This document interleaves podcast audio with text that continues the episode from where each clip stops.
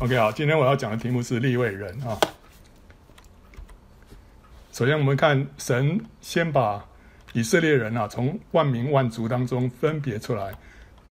起初，神创造亚当，后来就生养众多。可是到了后来呢，人就败坏了。这时候，神就降下洪水，把人都全部都毁灭了，只剩下一家人，就是挪亚的一家。所以这时候重新开始啊。那挪亚又的后代又开始繁衍众多啊。但是呢，接着他们又败坏了。败坏的时候呢，他们就建了一个巴别塔，就神就变乱他们的语音，把他们分散在全地上面。这时候神又重新开始啊，又从零开始，又呼召了亚伯拉罕出来。亚伯拉罕呢，他的后裔就繁衍众多，最后形成以色列人啊。所以神啊创造人啊，人一次又一次的失败，到最后就是从神重新开始，拣选了亚伯拉罕啊。那以色列民族是神从零开始。精心打造的一个民族，为了要成就神的旨意，世界上再没有第二个民族是这样诞生跟发展的。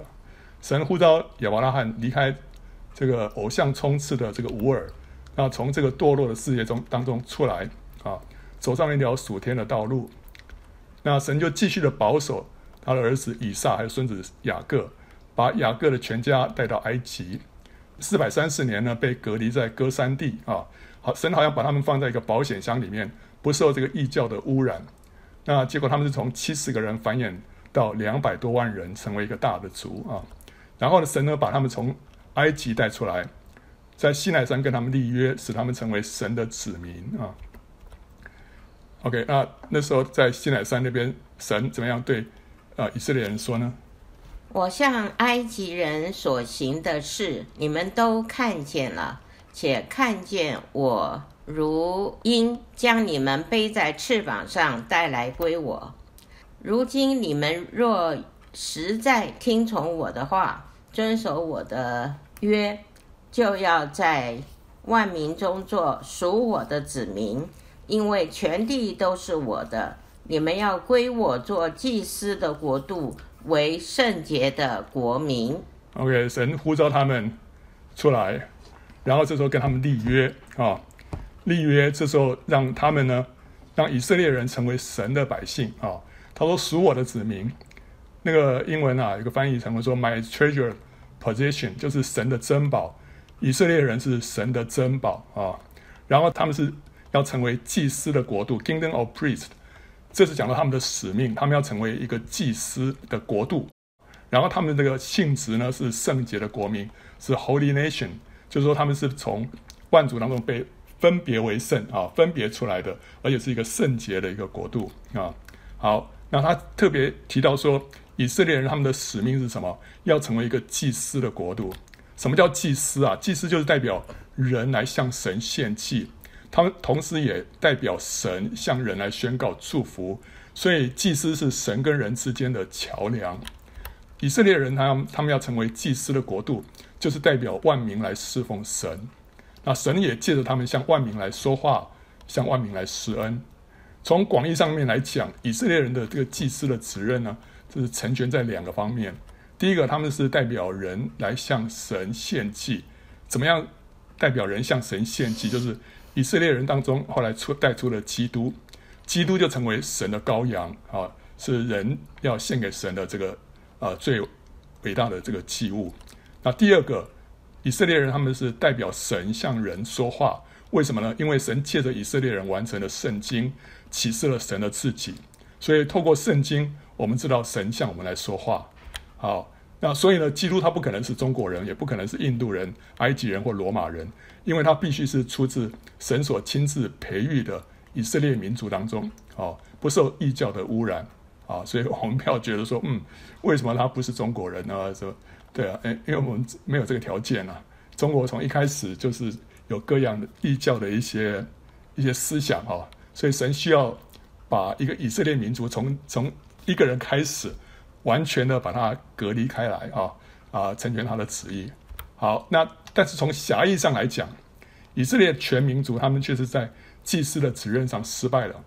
他们跟神立约之后，很快就去敬拜金牛犊啊。那这个时候，只有立位支派站在神这一边，所以神就把立位支派啊分别出来了。啊，这个是呃出埃及记讲到他们拜这个金牛之后啊，摩西他的反应啊。摩西见百姓放肆，亚伦纵容他们，使他们在仇敌中间被击刺，就站在营门中说：“凡属耶和华的，都要到我这里来。”于是立位的子孙都到他那里聚集。他对他们说：“耶和华以色列的神这样说：你们个人把刀挎在腰间，在营中往来，从这门到那门，个人杀他们的弟兄与同伴，并邻舍。利未的子孙照摩西的话行了。那一天，百姓中被杀的约有三千。”摩西见利未人说：“今天你们奉献了自己，履行祭司侍奉上主的职务，杀了自己的儿子和兄弟，所以你们蒙上主赐福了。” OK，最后这段是这个现代中文译本啊，二零一九年版的。这些立位的子孙啊。那个摩西说：“凡属凡属耶和华的，都站到我这边来哈。”就他们就站到站到那边过去，然后他就要他们说：“你们把刀挎在腰间啊，在营中往来，然后要个人要杀他的弟兄和同伴，并邻舍。”结果这个立位的子孙呢，就照着话去做了。所以他们在那边杀那些拜金牛犊的啊那些人的时候呢，即使是碰到熟人，他们也没有手软，他们一样杀哦。所以这件事情呢。就让他们被分别出来。他说：“所以摩西对他们说：‘你们今天奉献了自己啊，把自己分别为圣，然后呢，啊、呃，这个就蒙上主的赐福了啊。’好，那是蒙上主是什么福呢？神就是把他们这个支派呢，就分别出来，取代全以色列人呢，成为祭司的支派啊。所以当以色列全民族失败的时候，利未支派就站在神这边，以神的祭邪为心。”他六亲不认，起来击杀敬拜这个金牛的人啊！神因此以利未支派来取代以色列人，成为祭司的支派啊。那利未的天性残暴，跟西缅一起屠杀了示剑城的男丁，给雅各带来臭名，所以就被雅各咒诅。西缅跟利未的后裔呢，就被分散在以色列其他各个支派当中，避免他们聚居生乱。那个时候啊，雅各给他们的预言是这样。西缅和利未是弟兄，他们的刀剑是残忍的器具。我的灵啊，不要与他们同谋；我的心呐，不要与他们联络，因为他们趁怒杀害人命，任意砍断牛腿大筋。他们的怒气暴烈可阻，他们的愤怒残忍可阻。我要使他们。分散在雅各家里，散住在以色列的地中。对，所以，呃，雅各给他们咒诅，然后他们分散，啊，分散。可是另一位子孙在金牛犊事件当中呢，把自己这个沙发的天性交给神，惩治那些拜金牛的人，这就让他们的命运被翻转。他们虽然仍然被分散在以色列各个支派当中，可是却不是咒诅，而是成为各支派的祝福。他们就负责教导和执行神的律法啊。那神也让他们在圣所里面宰杀牛羊，把他们的沙发天性呢导入正轨。利未支派爱神超过爱他们的亲朋好友，放下自己的天然感情，执行神的公义审判，这就符合耶稣所说了做他门徒的条件。主说什么样的人才配做他的门徒呢？就是要爱主胜过爱自己的父母、妻子、儿女、弟兄、姐妹。背起自己的十字架，就是舍己啊，来跟随主。所以利未支派他们的表现，就是主的门徒所该有的特质啊。所以利未支派其实就是预表什么？就是预表得胜者。他们爱神的心跟祭邪的行动，使他们从以色列众人当中被分别出来，可以侍立在神的面前服侍神。以色列众人他们是预表什么？预表得救的人。以色列人从啊，他们过了红海，过了红海代表代表他们什么？他们得救了。可是呢，只有立位支派，他们是得胜者，因为他们在拜金牛犊这件事情上头跟以色列人完全不一样啊。当以色列人在旷野漂流四十年之后啊，每一个支派啊，那个旧的一代的男丁都倒闭在旷野里面，因为他们向神发了十次的怨言，所以神的咒诅就临到他们身上。只有加勒跟约书亚幸存啊。可实际上啊，立位支派也不在倒闭的行列当中啊。他们旧一代的男丁都得以进入迦南，包括包括谁？包括大祭司亚伦的儿子以利亚撒跟以他玛这两个人，他们其实是跟加勒、约书亚同辈的，他们并没有倒闭啊。所以我们就知道说，立位支派的人都没有倒闭。那时候倒闭的都是那些当初的那那另外那那些支派的那些男丁啊。那这暗示什么？这暗示说立位支派他们不仅没有参与敬拜金牛犊。他们呢也没有向神发十次怨言，以至于没有遭到咒诅。这反映出什么？反映出他们实在就是得胜者。他们不是只是预表啊得胜者，他们自己这些行行为啊，就表明他们就是得胜者。以色列人过红海，表示他们得救了；但利未支派得以进迦南，显示他们在顺服神的事情上头得胜了。那我们看到神后来成为利未支派的产业啊。当以色列人征服了迦南地之后啊，神把地划分给十二个支派，作为各个支派的产业，但是唯独利未支派没有分到，他们没有分到大片的农田可以生产五谷，没有葡萄园、橄榄园和大片的牧场，他们只得到一些可以居住的城镇，还有呢，城旁边的小片土地可以牧养他们的少量牛羊。这牛羊是人家奉献给神，所以神就分给他们，所以这个数量不是像十二支派那么多啊，所以是有少量，所以但是还是给他们一些小小片的土地，让他们可以牧养这些牛羊啊。因为神说什么，他自己是立位支派的产业，凡是以色列人奉献给神的东西，神都赐给立位人，靠此养生啊。所以生命记十八章这么说啊。祭司立位人和立位全支派，必在以色列中无份无业。他们所吃用的，就是献给耶和华的火祭和一切所捐的。他们在弟兄中必没有产业，耶和华是他们的产业，正如耶和华所应许他们的。啊，他们在以色列当中无分无业，耶和华是他们的产业。哦。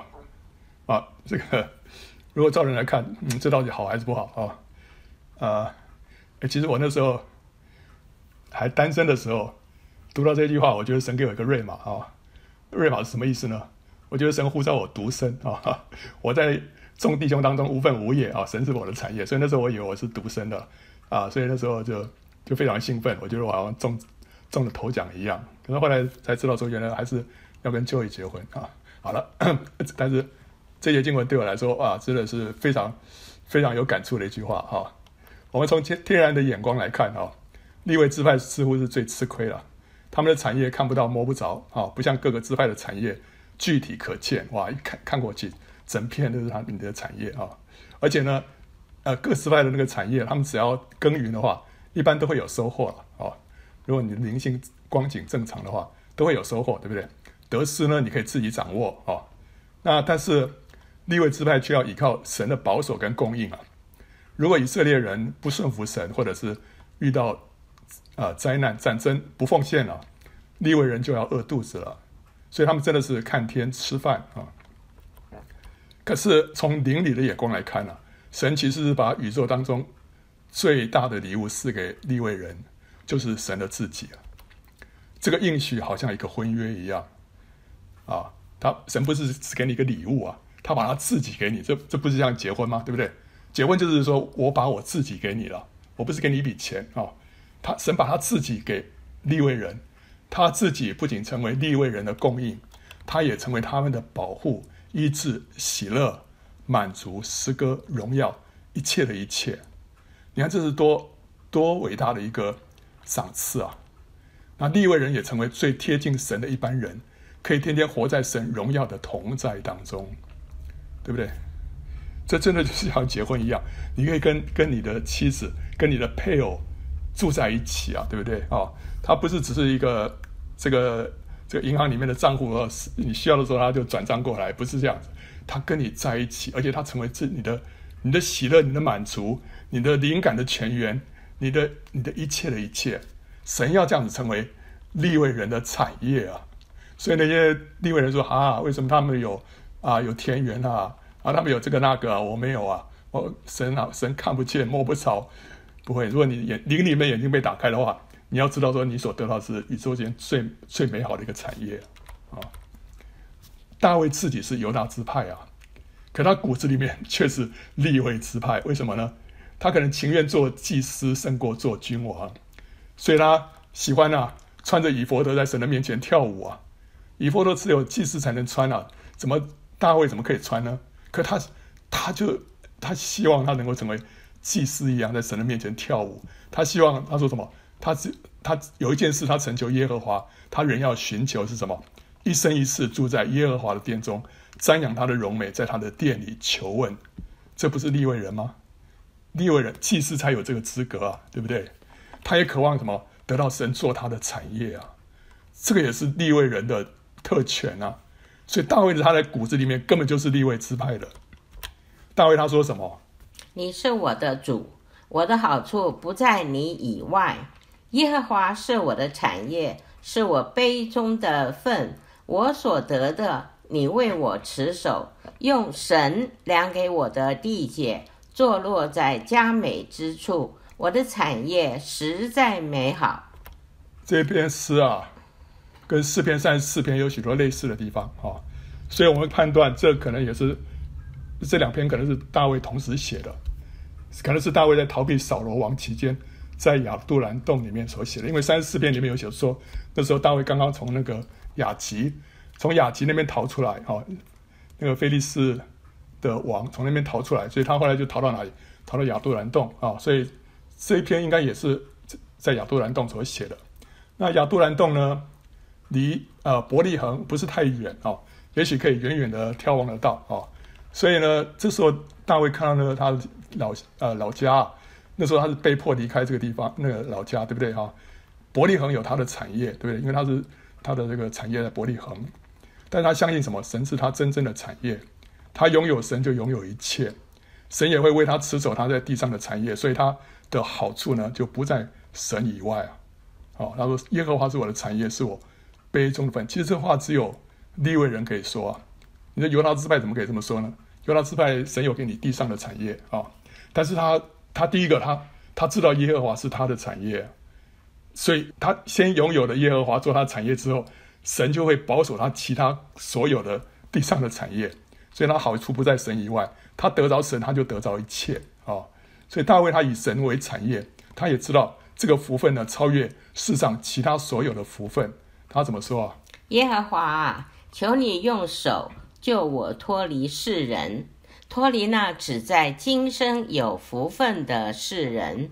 你把你的财宝充满他们的肚腹，他们因有儿女就心满意足，将其余的财物留给他们的婴孩。至于我，我必在意中见你的面。我醒了的时候，得见你的形象，就心满意足了。其他支派他们都有可见的那些祝福，地上的祝福，对不对？大卫他要什么？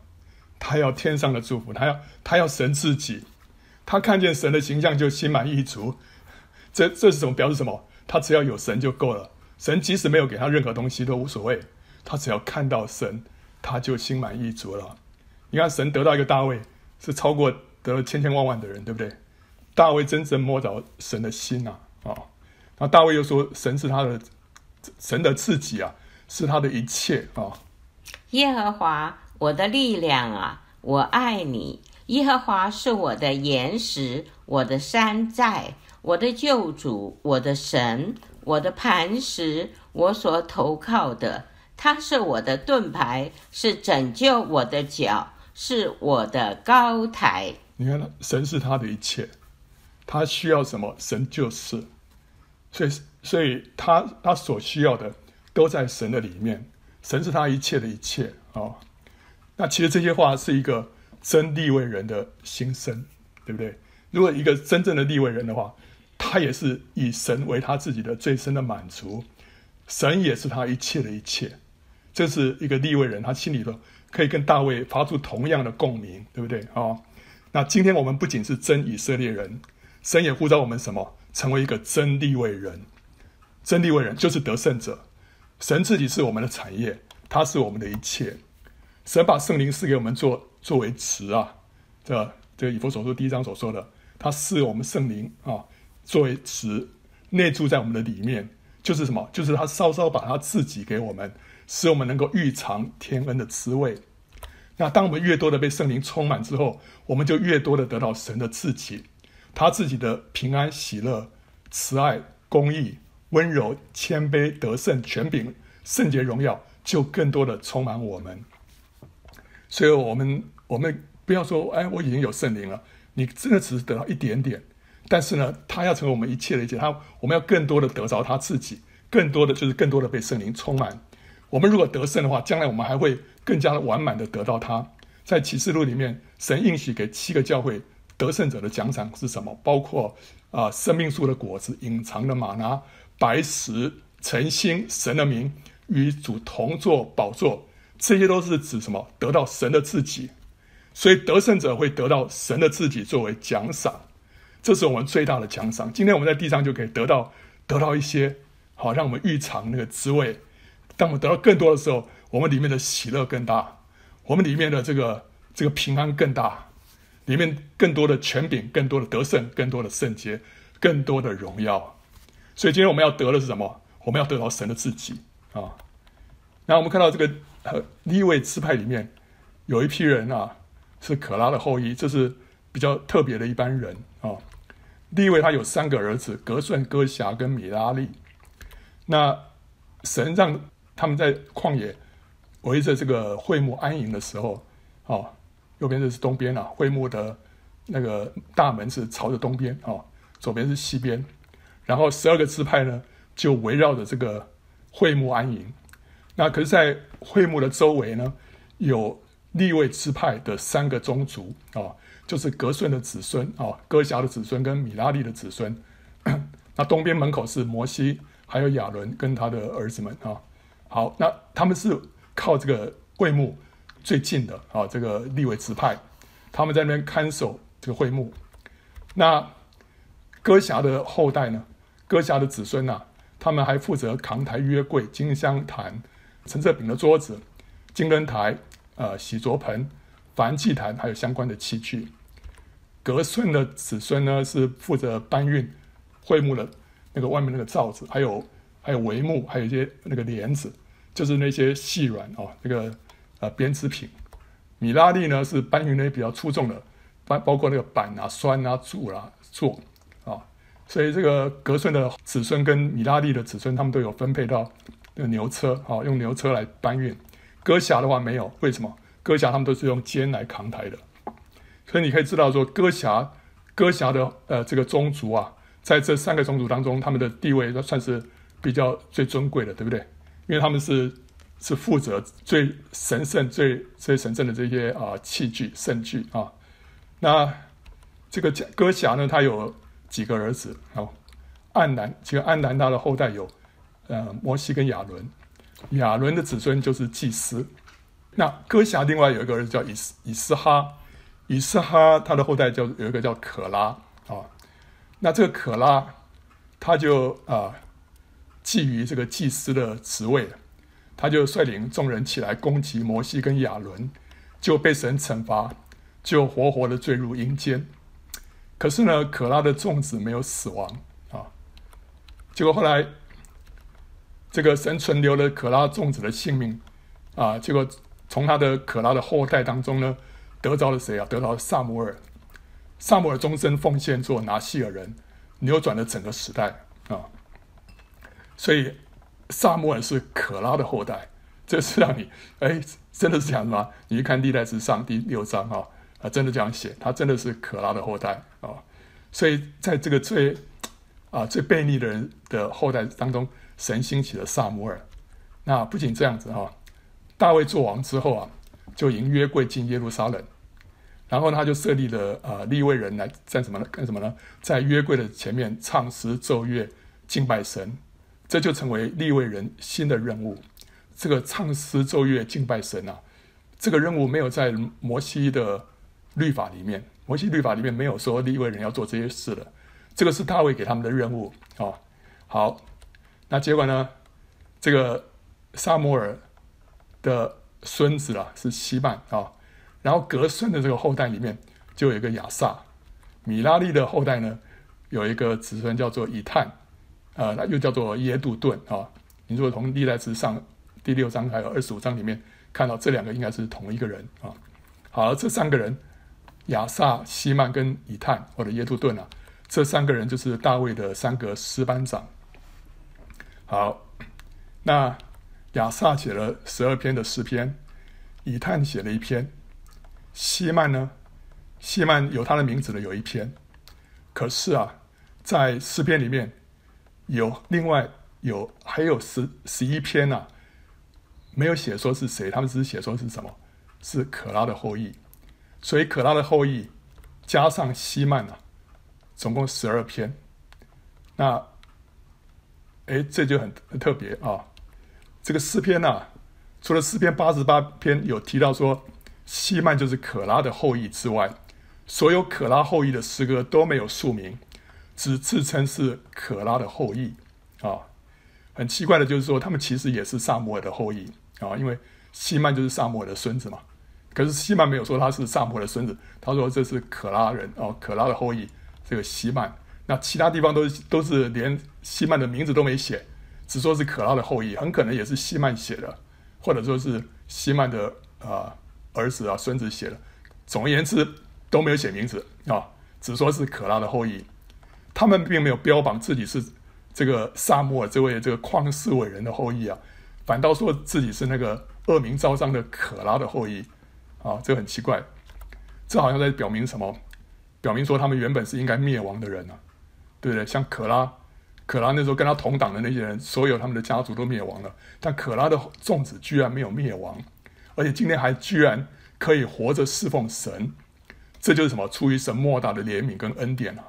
所以他们自称为可拉的后裔啊，就等于是自称是什么蒙恩的罪人。可拉因为贪图和争夺名声地位，结果就永远沉沦了。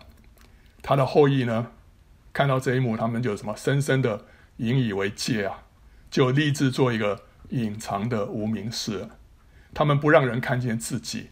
只让人看见神的怜悯跟恩典，所以你看到可拉的后裔跟可拉是一个一百八十度的大翻转哦，在可拉后裔的诗歌当中，我们会感受到一股对神和神的居所的这个浓郁爱慕之情是是格外独特的，比起别的那些诗人所写的，你会发现可拉后裔的诗啊，这方面特别的强烈啊。像诗篇四十二篇怎么说啊？神啊，我的心切慕你，如鹿切慕溪水。我的心可想神，就是永生神。我几时得朝见神呢？他的心切慕神啊，如入切慕溪水。这种渴慕啊，这种想望啊，你在那个可拉的诗里面啊，你感受得到哦。另外。求你发出你的亮光和真实，好引导我，带我到你的圣山，到你的居所，我就走到神的祭坛，到我最喜乐的神那里。英文说：“To God my exceeding joy”，就是说到神那里，神是我最深的喜乐啊、哦！神啊，我的神，我要弹琴称赞你。所以你看这个，这个可拉的后裔他，他切慕神，他也切慕神的居所。他到那个地方啊，到神那边，啊，我最喜乐的神那里，是神，你是我最深的喜乐啊。哦，OK，然后他又在八十四篇这么说：万军之耶和华，你的居所何等可爱！我羡慕可想耶和华的愿语。我的心肠，我的肉体，向永生神呼吁，万军之耶和华，我的王，我的神啊，在你祭坛那里，麻雀为自己找着房屋，燕子为自己找着抱雏之窝。如此，住在你殿中的便为有福，他们仍要赞美你，在你的院宇住一日，胜似在别处住千日。宁可在我神殿中看门，不愿住在恶人的帐篷里。哦。你看他，他渴慕神的居所，他渴望住在神的同在当中。他在那边，他宁可看门，他也不愿意住在恶人的帐篷里面。这个利未人的职任啊，就是做祭司的助手啊。他们协助祭司办理属神的事务，他们负责唱诗奏乐敬拜神，他们也负责看守圣殿的门，啊，掌管府库的圣物。他们在以色列各地做官长，还有士师。办理神和王的事情啊，所以他们有一项任务是什么？是看守圣殿的门啊。那可拉自己啊，他不甘心只做祭司的助手，所以他就跟流便支派的这个大贪亚比兰起来叛变，结果灭亡。那时候大贪亚比兰的家人呐、啊，没有离开恶人的帐篷，就就跟着一起灭亡。那时候摩西吩咐会众怎么说啊？你们离开这恶人的帐篷吧，他们的物件什么都不可摸，恐怕你们陷在他们的罪中，与他们一同消灭。于是众人离开可拉、大滩、亚比兰帐篷的四围。大滩亚比兰带着妻子、儿女、小孩子都出来，站在自己的帐篷门口。当可拉的后裔他说，宁可在神的殿中看门，也不愿意住在恶人的帐篷里。当他讲到恶人的帐篷的时候，可能就想到当时那个大坍亚比兰他们的那个帐篷啊，甚至于可拉帐篷，他不愿意住在这恶人的帐篷里面。那他们今天他们甘心啊，做一个卑微的仆人，以能够在神的殿里面看门为满足，因为虽然是。很卑微的工作，可是却是活在神的面前啊！这成为他们最大的喜乐，超过在世上住豪宅美屋啊，享受荣华富贵啊！这是一个真正的立位人，真正的立位人。虽然他们的身份，他们自认为他们只是可拉的后裔，是该灭亡的一般人，但神存留他们的性命，让他们还可以在神的神的殿中看门。他们以以这样的一个恩典啊！啊，觉觉得是极其宝贵，所以他们啊，在神的殿里面啊，他觉得说做这样的一个最卑微的事情，超过在这世上啊享受那些荣华富贵啊。啊，有本有一个这个叫做《失乐园》哈，米尔顿在《失乐园》这本书里面，他描述撒旦是什么？撒旦是宁可在地狱称王啊，胜过在天堂为仆。英文是说，Better to reign in the hell。Than to serve in heaven 啊，宁可在地狱里面称王，胜过在天堂为仆。这个跟可拉后裔的心态啊，宁可在我神殿中看门，不愿意住在恶人帐篷里面呢，恰好形成强烈的对比，对不对？所以撒旦啊，这个罪性啊，人的罪性啊，就是我宁为鸡首不为牛后，对不对？哦，我就是我要就是要做头，但是呢。可拉的后裔啊，他宁愿做最最末尾的，但是他要紧紧的抓住神的衣襟啊，抓住神的末尾，他还是要紧紧的抓住神啊。OK 啊，我们要有这样的一个渴望啊，再怎么样，我还是要在活在神的面前啊。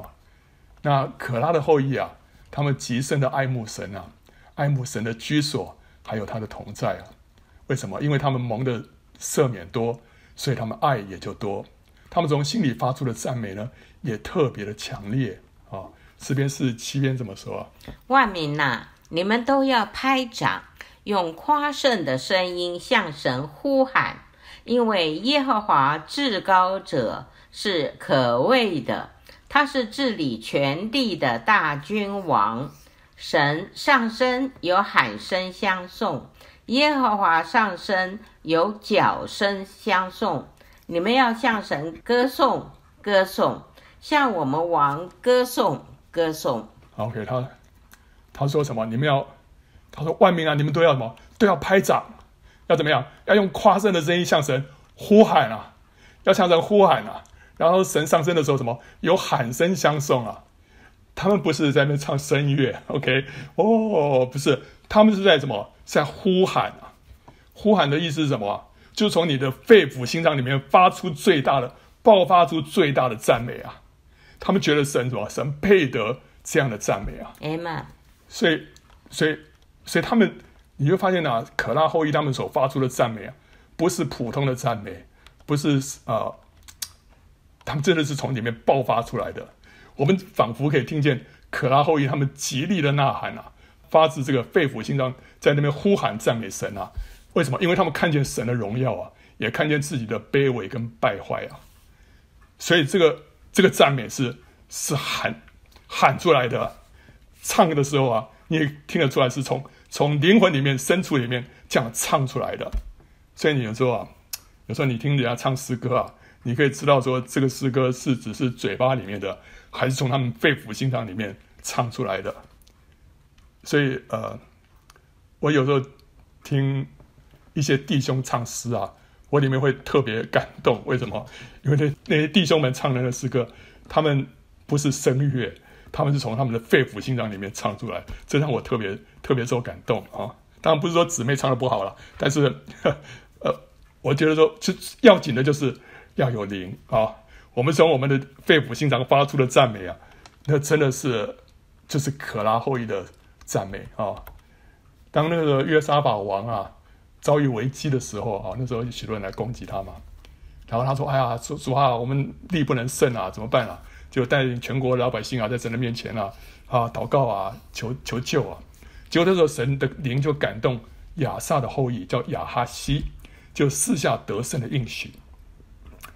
OK，他说：“你们出去不用不用不用征战，只要摆摆阵站着哈，看耶和华怎么样施行拯救啊。”结果后来这个歌辖族跟可拉族的立位人，他们就什么就起来啊，好用极大的声音赞美耶和华以色列的神。你看他这边又提到他什么？是谁啊？歌辖歌辖族跟可拉族的立位人啊，他们什么用极大的声音赞美耶和华以色列的神。不是只是赞美啊，是用极大的声音啊，就是用呼喊的啊。这里再次提到可拉的后裔向神发出极大的呼喊。虽然啊得到启示的是亚萨的后裔，是那亚亚哈西是亚萨的后裔，可这里却强调啊，起来赞美神的是谁啊？是可拉的后裔啊。你知道亚萨亚萨的后裔是这个格顺的后代，可拉的后裔是歌辖的后代，这这是两个不同的宗族啊，对不对哈？可是可拉的后裔，他们没有嫉妒亚萨家族啊，反而响应亚哈西的信息啊，归荣耀给神啊。你看他们是，就是他们的这个谦卑的生命啊，已经跟他们的先祖那可拉那个自高自傲的生命已经完全不一样啊，对不对？那可拉是要自己做头啊，那他们现在是怎么样？他们现在是很谦卑的，他们就是支持在这边哈、哦、扶持这个亚亚萨后裔。的这个信息啊，对不对？所以你看到这个可拉后裔，然后他们发出极大的声音，从里面发出呼喊出来。所以这个这真的是啊，你看啊，萨摩尔跟可拉的后裔啊，都像是神从审判的烈火当中抽出来的一根柴，最终被被制作成为荣耀的器皿，彰显了神的怜悯、恩典跟荣耀。OK，所以啊。利未利未支派是象征是得胜者的支派，那可拉可拉是当中的堕落失败的人，可从他的后代当中，神又兴起了一批更加荣耀的器皿啊！这真的是神的怜悯跟智慧啊！我们看那个亚萨亚萨拉的诗啊，有十二篇啊，他的诗你可以看啊，比较什么阳刚理性。比较多是叙述叙事的，呃，比较冷静啊，强调真理，强调公义啊，所以你看亚萨的诗五十篇，以感谢为祭的，就是荣耀神啊。七十三篇他，因为恶人想平安而心怀不平。七十四篇讲到仇敌用火焚烧神的圣所。七十五篇讲到高举是只有从神而来，七十六篇说人的愤怒要成全神的荣美，七十七篇讲到他追想古时之日、上古之年，七十八篇讲到神弃掉约瑟的帐篷，拣选犹大啊，这些都讲到历史啊。然后七十九篇讲到外邦人来污秽神的圣殿，八十篇讲到神从埃及挪出一棵葡萄树，哎，这都讲历史啊。然后八十一篇讲到什么？呃，我们要大大张口，神就给我们充满。八十二篇讲到。审判不公、不秉公义，要到几时呢？讲到那些恶人啊。八十三篇讲到外邦要害神所隐藏的人啊。OK，所以你看到他这些诗啊，多半都是阳刚理性、叙事冷静、真理跟公义啊。好，反过来看可拉后裔的诗啊，比较什么？比较阴柔，比较感性，比较抒情，比较热情。然后讲到神的恩典，讲到神的慈爱啊。啊，四十二篇讲到。他的心如露，渴慕神如露，切慕溪水。四十三篇讲到他到他最喜乐的神那里。四十四篇讲到我们终日被杀，如同将宰的羊。哦，这就讲到历史了啊、然后四十五篇讲到哦，我心里向神涌出美词啊。哦，这个向神里充满了赞美。四十六篇讲到河的分叉，使神的城欢喜啊。然后四十七篇讲到神上升，有喊声相送。四十八篇呢？说要周游西安，数点城楼。你看他对于神的居所啊，啊、充满了这个爱慕哈。四十九篇讲到要侧耳听比喻，用情解谜语。八十四篇讲到我羡慕可想耶和华的愿语。八十五篇讲到诚实从地而生，公义从天而现。八十七篇讲到这一个那一个都生在西安。然后八十八篇我自幼受苦，几乎死亡啊。OK，这是可拉后裔的诗。所以讲到神的自己，讲到神的居所，啊，所以当我们更深认识自己的败坏，还有神的恩典的时候，我们向神的赞美跟敬拜也会不一样啊。所以天使虽然昼夜不住的在赞美神，啊，二十四小时不住的赞美，可是他们却没办法唱出罪人的救赎感恩之歌啊。所以在启示录里面啊，约翰看到什么？我又观看，见羔羊站在锡安山，同他又有十四万四千人，都有他的名和他父的名写在额上。我听见从天上有声音，像众水的声音和大雷的声音，并且我所听见的，好像弹琴的所弹的琴声。他们在宝座前。并在四活物和众长老前唱歌，仿佛是新歌。除了从地上买来的那十四万四千人以外，没有人能学这歌。没有人可以学啊，对不对？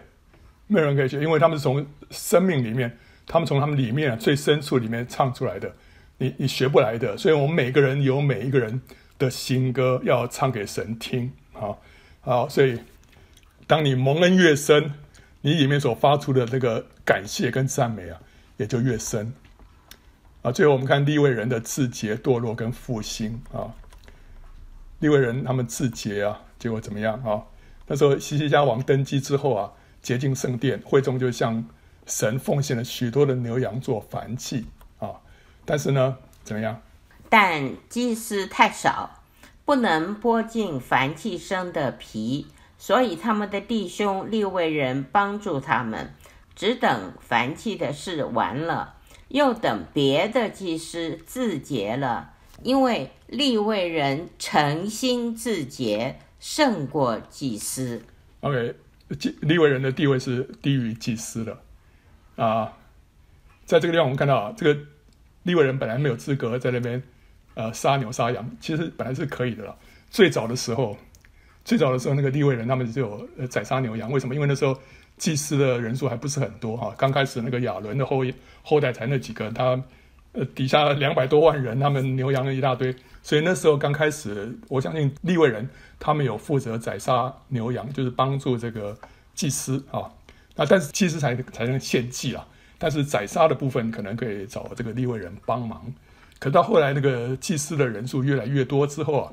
这个利未人就就不做这个工作了，他们他们就这个这个事情就是祭司的专责。可是，一到这个状况又出现这个这个祭司人手不够的时候，这个利未人啊又起来，他们就自洁，自洁之后又来帮这个哦宰杀哦。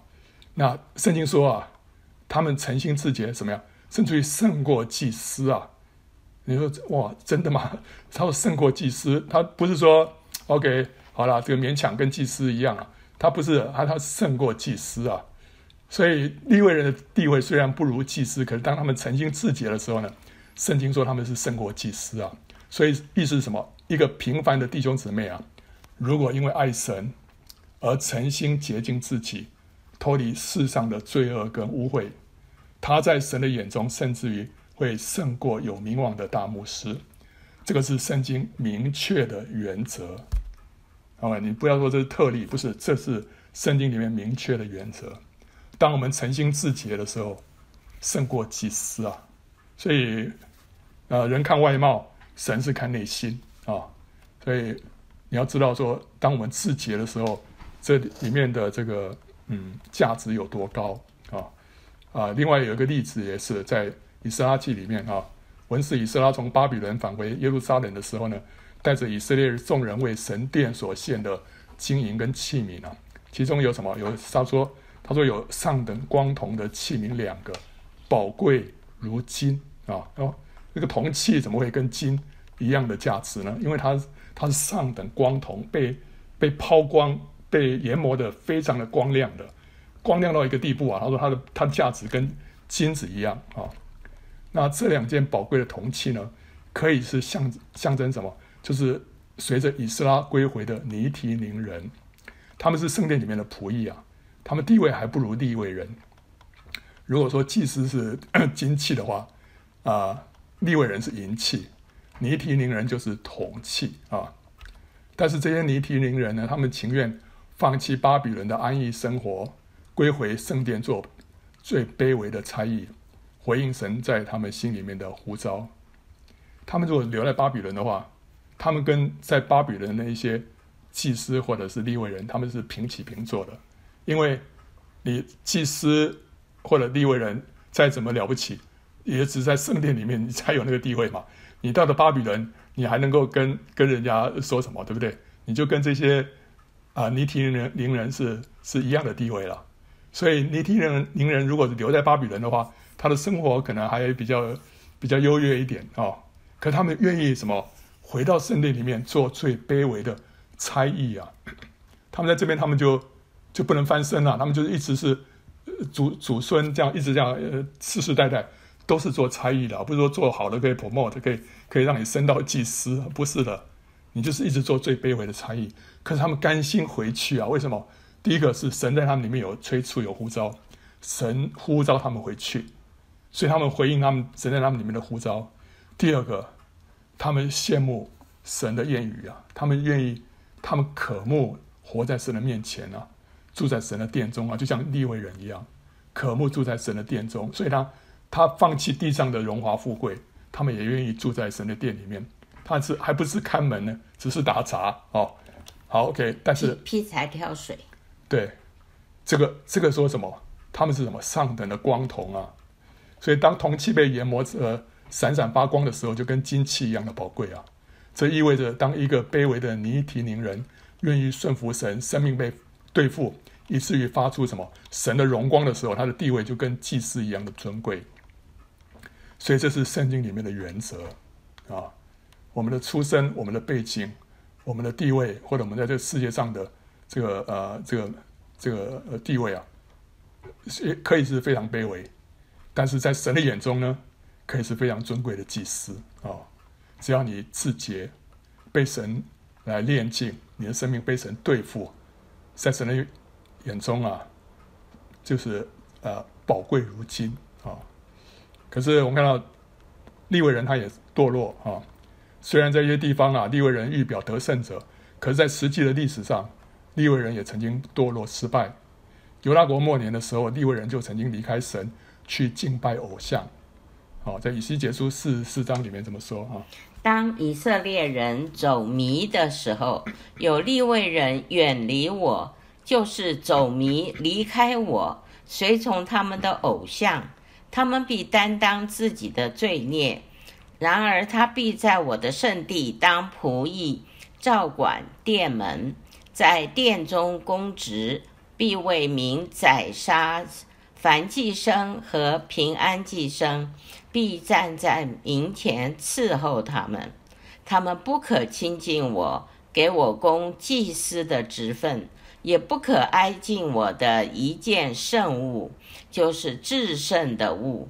他们却要担当自己的羞辱和所行可憎之事的报应。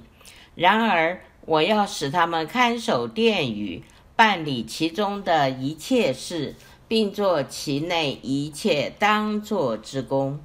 OK，好，他们失败了啊！他们他们随从偶像，所以他们走迷了。但神神没有这个把他们开除啊，神还是让他们在圣殿里面继续的做工啊。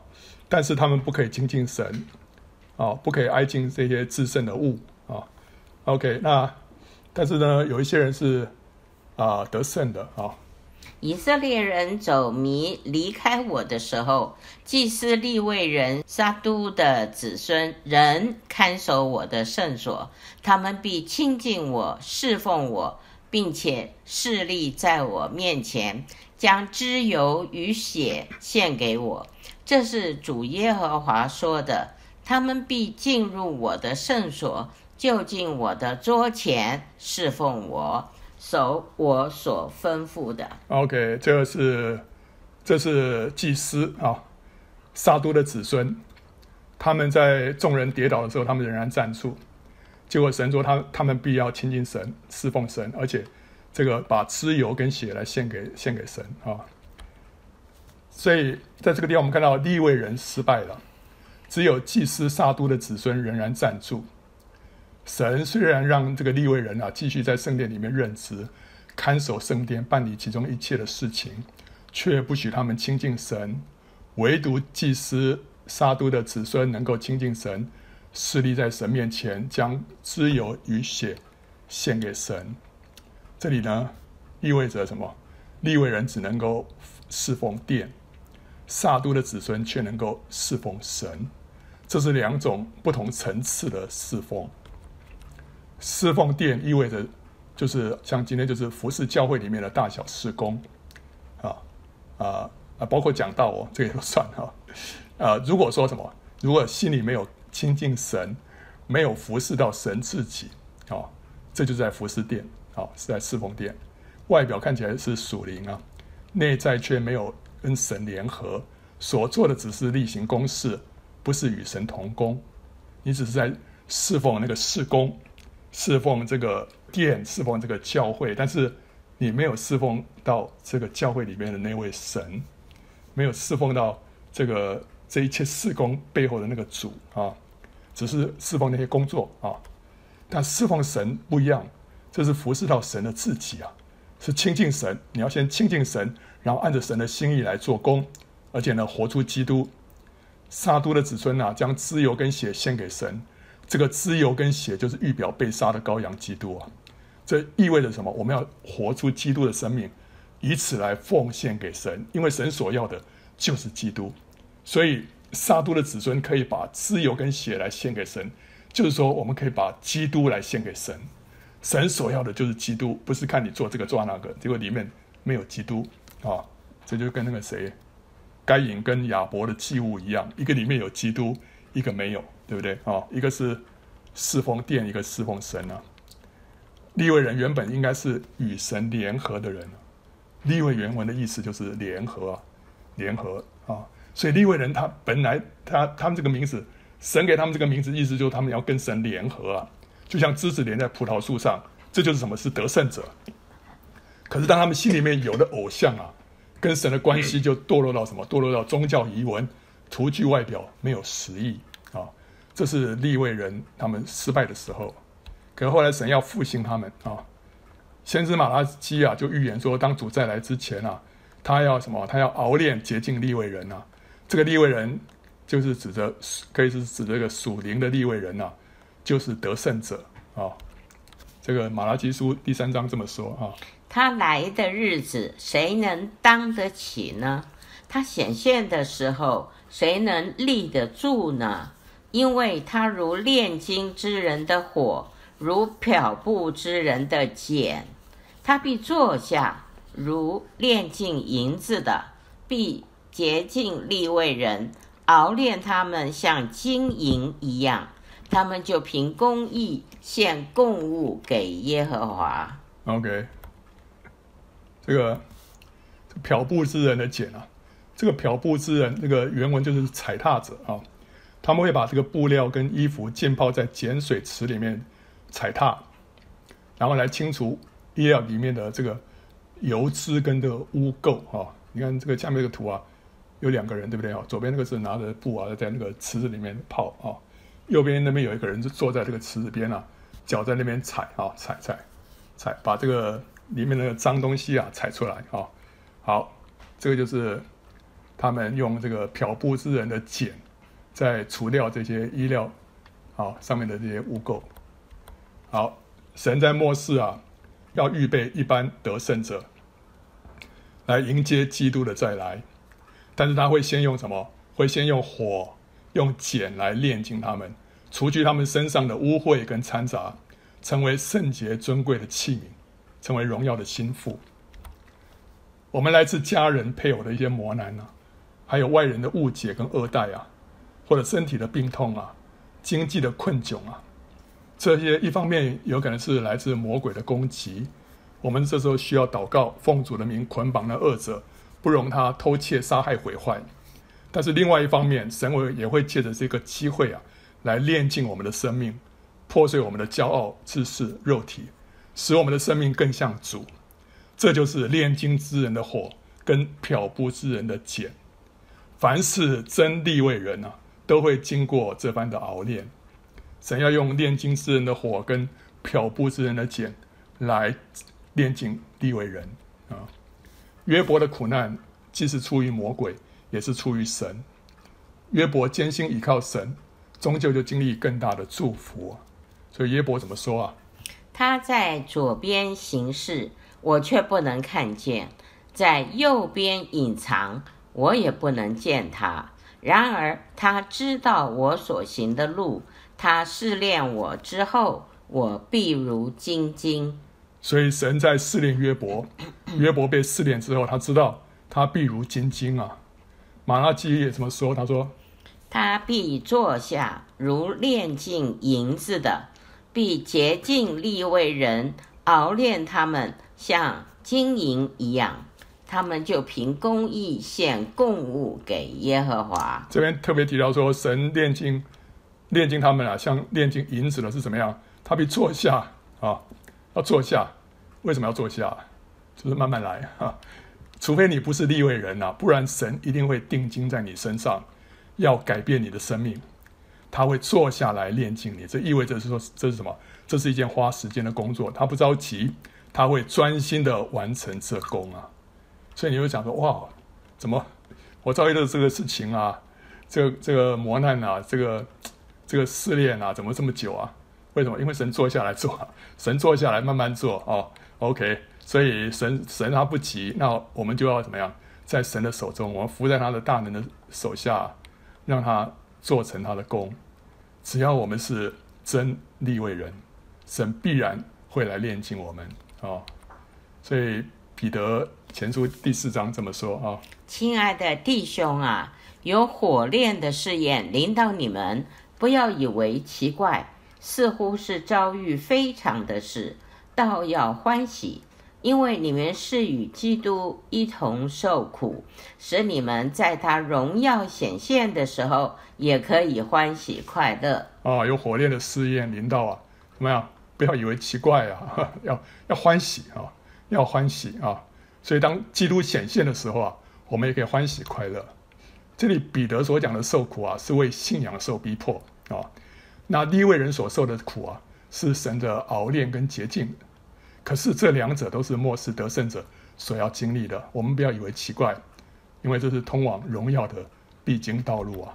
所以保罗这么说啊：我们不上胆，外体虽然毁坏，内心却一天新似一天。我们这至战至轻的苦楚，为要为我们成就极重无比、永远的荣耀。我们现在离主再来啊，日子非常非常的近啊，好像我们下一步啊就要踏入永恒、哦，所以在这之前，神在我们身上就要做快速的工作，要怎么样？用火、用碱来炼净我们，让我们能够承受即将要来的荣耀啊、哦。OK，所以我们做一个总结。第一个，神分别以色列人成为祭司的国度。第二，以色列人失败之后，神就分别利未人成为祭司的支派，取代全以色列人啊，成为一个祭司的支派。那利未人他六亲不认，就得以进入美地，他们预表得胜者。利未人无份无业，神自己呢是他们的产业。大卫也羡慕成为利未人，以神为他的产业。可拉背叛。他的后裔呢，蒙神赦免多，他们爱神也就更深。可拉贪图名位，可是他的后裔却隐姓埋名，高举神。可拉的后裔爱慕神和神的居所，他们极力扬声的赞美神啊。亚萨的诗呢偏阳刚，可拉的后裔的诗呢却偏阴柔啊。好，第十，利未人诚心自洁，胜过祭司。然后利未人堕落之后，他们只能服侍殿，不能服侍神。最后，神在末日要借着炼金之人的火和漂布之人的碱来洁净属灵的立位人，来迎见基督的再来。所以，我们要怎么样啊？让我们渴望成为一个真立位人啊，以神为我们的产业啊，也愿意成为一个卑微无名的小人物啊，为让神的怜悯恩典在我们身上显大，让我们欢迎神啊炼金之人的火和漂布之人的碱啊，使我们的生命被炼净。来迎接基督的再来，啊啊！最后欢迎大家到圣经简报站来观看更多相关的视频和下载 PowerPoint 档。